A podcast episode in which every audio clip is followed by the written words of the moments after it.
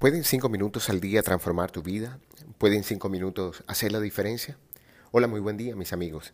Empezamos esta jornada con la certeza de habitar un sentimiento que nos mantiene con la energía suficiente para perseverar en los caminos y metas que nos hemos trazado. Esa energía es el amor y la gratitud. Hoy vamos a analizar un trío de palabras que aparentemente son sinónimas, pero que tienen pequeñas sutilezas que hacen la diferencia. Los tres vocablos de hoy son sostener, mantener y retener. Las tres palabras tienen una raíz común, el latín tenere, que significa dominar, poseer, sujetar y contener. Pero cada prefijo le va a dar un contexto diferente a esta raíz. Comencemos por sostener, que deriva de sustinere, afirmar o sostener desde abajo. El prefijo subs significa de abajo a una superficie más alta. Por sostener, entendemos la sujeción a algo que no nos deja caer. Asimismo, hablamos de sostener cuando realizamos una acción por un tiempo determinado.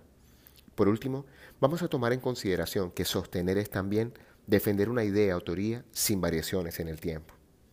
Cuando hablamos de mantener, el prefijo manus, que significa mano, nos da un giro interesante al tener. Si nos referimos solo al etimológico, mantener es tener una mano que nos provee, que nos da lo que necesitamos. Hace mayor referencia al alimento o lo necesario para vivir. Para finalizar nuestro estudio etimológico, retener es guardar para sí o impedir el curso normal de una acción. Entendemos por retener el conservar una cosa que debería devolverse y también conservar en la memoria algo aprendido o percibido. Dicho lo teórico, pasemos a lo práctico. Lo que me sostiene me afirma, lo que me mantiene me alimenta y lo que me retiene me limita. En el libro Abre el Tesoro, Midas comprende que más allá de una pose, la vida abundante es una postura. Y esa postura estará sostenida en una nueva mentalidad o metanoia, como lo llaman los textos bíblicos. Una mentalidad ganadora se sostiene en creencias que nos potencializan y hacen que crezca la confianza en nosotros mismos. Una mentalidad de éxito es la clave para alcanzar los objetivos que nos hemos trazado en la vida. Pero debemos entender en este punto que no hay mayor éxito para un ser humano que convertirse en la persona que siempre ha soñado ser. Pero cuando nos topamos con una realidad más espiritual, el verdadero éxito de un hombre o una mujer es convertirse en el ser que está llamado a ser, es decir, aquel que sigue la vocación de su corazón. Para este tipo de personas es la fe la que lo sostiene y afirma en su existencia. Ser es sostener su postura existencial. Cuando no, no hemos desarrollado esa conciencia espiritual, el gran reto de este ser humano es mantenerse y hará de su sustento su actividad laboral o profesional la medida de su éxito.